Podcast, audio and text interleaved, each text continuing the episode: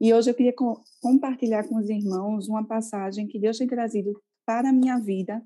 Então, os, isso que eu vou compartilhar hoje com os irmãos é algo que Deus tem trazido e tem trabalhado pessoalmente no meu coração, que se encontra em Jeremias 29, 11, que diz: Eu que sei que pensamentos tenho a vosso respeito, diz o Senhor, pensamentos de paz e não de mal, para vos dar o fim que desejais.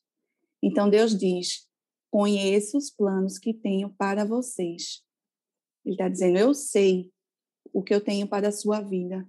Mas o que isso significa? Se você for ler os Jeremias 29, 11, é importante também dar continuidade à leitura e ver os versículos 12 e 13, que diz que ele tem planos para nós, planos de paz e não de mal, e ele ainda fala: Então me invocareis e eu te responderei, e me buscarás e me achareis quando me buscares de todo o coração. O que é interessante sobre isso é que Deus disse: procure-me. Mas muitas vezes nós não gostamos do versículo que é sobre ele. Gostamos do verso que fala sobre o plano dele, porque quero que os meus planos deem certo, porque gostamos de ter o controle sobre as coisas que acontecem em nossas vidas. Sentir que estamos seguros naquilo que a gente planeja. Mas isso me traz a reflexão você confia na pessoa mesmo quando não gosta do plano?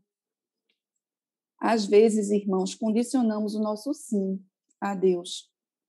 Se tudo está muito bem na nossa caminhada, muitas vezes nós desenvolvemos, um relacionamento de pouca intimidade. Se nos acontece algo, já passa a ser um grande desafio confiar no que Ele tem para a gente. E nós respondemos a Deus com dois tipos de sim.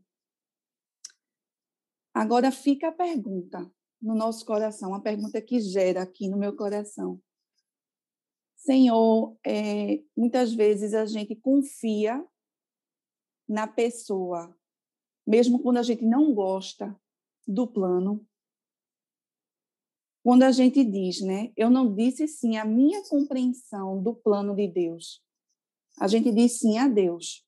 Deus não me disse o plano que ele tinha para a minha vida e a partir daí eu comecei a amá-lo. Não. A gente é tudo sobre ele. Porque a gente muitas vezes condiciona o nosso sim ao Senhor. A gente quer que o plano dele, né, para a nossa vida seja o que a gente tem procurado, o que a gente acha que é certo. Mas o segundo sim não é apenas para a bênção. O segundo sim é acreditar que Deus está trabalhando, irmãos, mesmo quando é difícil discernir a presença dele. Onde você está hoje? Você está no segundo sim ou no primeiro? Aqui está o primeiro sim, que a gente dá muitas vezes a Deus. O primeiro sim, ele é muito imaturo. O primeiro sim a gente diz sim, a menos que sim, Deus, eu farei tudo o que você quer que eu faça, exceto essa questão, Deus, de dar outra face. Eu não concordo muito com o que a tua palavra fala. Então a gente diz, Senhor, até essa parte, a outra não. O primeiro sim são as coisas que queremos que Deus mude em nós. O primeiro sim, a gente diz: sigam-me e eu vos farei pescadores de homens. Mas o segundo sim, irmãos, vou a Jerusalém para morrer e isso acaba numa cruz. O segundo sim, ele disse: siga-me, siga-me quando for difícil.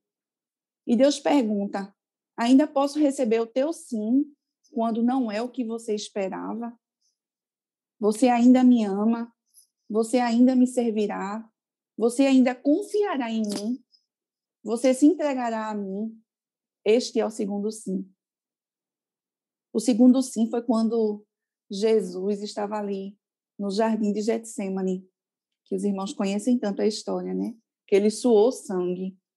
A gente não consegue nem dimensionar isso, como foi suar sangue. E naquele momento Jesus disse: Pai, eu não quero fazer isso, eu não quero ir para esta cruz, eu não quero experimentar a separação. Então, se houver alguma outra forma, não quero dizer sim. Mas naquele mesmo momento, naquele ponto crucial do segundo sim, Jesus disse: No entanto, que seja feita a tua vontade. Veja, irmãos, um verdadeiro sim, ele alcançará muito além da sua carne, seus sentimentos, sua experiência, sua lógica, sua opinião. Deus disse. É, é a gente dizer a Deus: Deus, isso não é um sim da minha carne, isso é um sim do meu espírito. O primeiro sim, ele é pontual, mas existem diversos outros sims que a gente dá a Deus no caminho. A nossa fé, né? Onde, quando a gente confia em Deus verdadeiramente, que a gente não consegue ver o que está acontecendo ali ao nosso redor, mas mesmo assim, diz, Senhor, não estou entendendo, Senhor, não sei. Mas eu creio, Deus, que Tu estás comigo, que o Teu plano, apesar de não estar, Senhor Deus, entendendo, é o que Tu irás concretizar e ter essa confiança no Senhor. A fé é o que torna a graça acessível. É acreditar que Deus está com você, é acreditar que Deus é por você, é crer que Deus basta, porque o sim de Deus ele está firmado.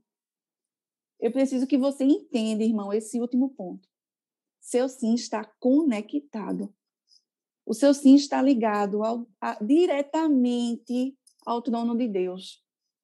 Não que nós ganhemos o amor do Senhor, que nossa obediência tem o favor dele, não é sobre isso. Deus não é um homem assim. Mas quando você se coloca em uma posição, um posicionamento em que você diz, você não tem ideia do que está conectando, no caso, o seu posicionamento ao Senhor.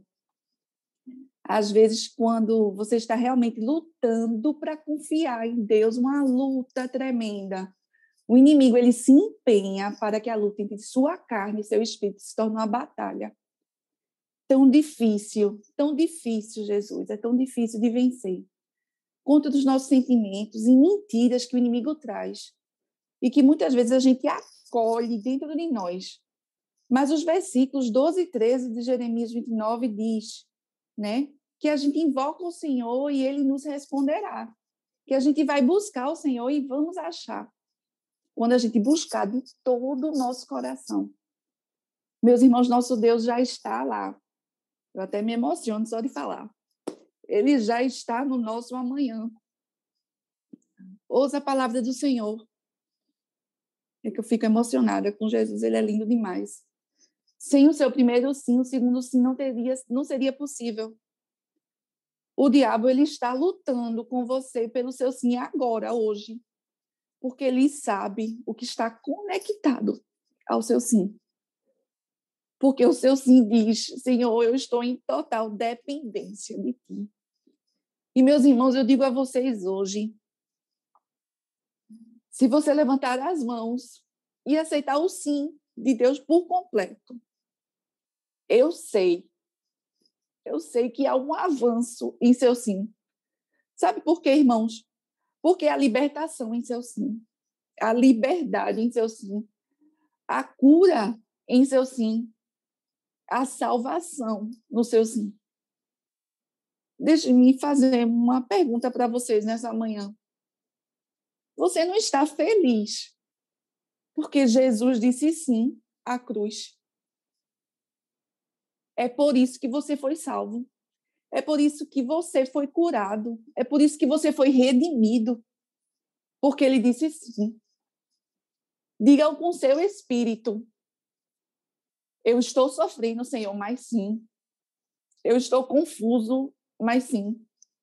Eu não sei a saída, mas sim. Não faz sentido, Senhor, não faz sentido para mim, mas sim. Ainda estou sem entender nada, mas sim. Ainda acredito na liberdade, tu irás libertar desse vício, sim, Senhor. Por mais que minha carne diga não, sim. Convença-se, irmão, em seu espírito Pressione além da sua carne e diga sim do seu espírito, sim. Porque seu sim hoje está conectado ao seu propósito. Deus quer uma relação doce e íntima conosco. E à medida que a gente conhece nosso Deus, nós o amaremos mais e nossa capacidade de confiar em Deus muda totalmente. Deus está aqui hoje e Ele quer que você compartilhe com Ele o que está em seu coração, o que é que te aflige hoje, o que é tão difícil a gente se posicionar como Deus espera por nossa carne. Ouça cuidadosamente, Senhor, a voz do Senhor, porque os planos dele são perfeitos. Perfeitos. Confie nele, mesmo que não entendas o plano, porque é tudo sobre dependência. É o que ele espera de mim e de você no nosso relacionamento com ele, nosso relacionamento de amor e intimidade, intimidade com o Senhor. A gente está estudando o livro Conhecendo Deus e Fazendo a Sua Vontade. E a gente vê que Deus vai a nós, né? Ele nos procura. E como é que está a nossa resposta a esse relacionamento que Deus quer que a gente tenha com Ele? Então, irmãos, que seu sim seja um sim de espírito hoje, por mais que sua carne esteja conturbada, nosso homem interior, né? No espírito a gente está pronto e que hoje seja o dia de posicionamento, um posicionamento na presença do Senhor. Senhor, eu confio em Ti, por mais que tudo ao meu redor mostre que a gente não deveria confiar, porque está tudo escuro, a gente está ali, né, nesse movimento de não compreender o amanhã, mas o seu Deus, o meu Deus, ele já está no nosso amanhã. Amém, irmãos?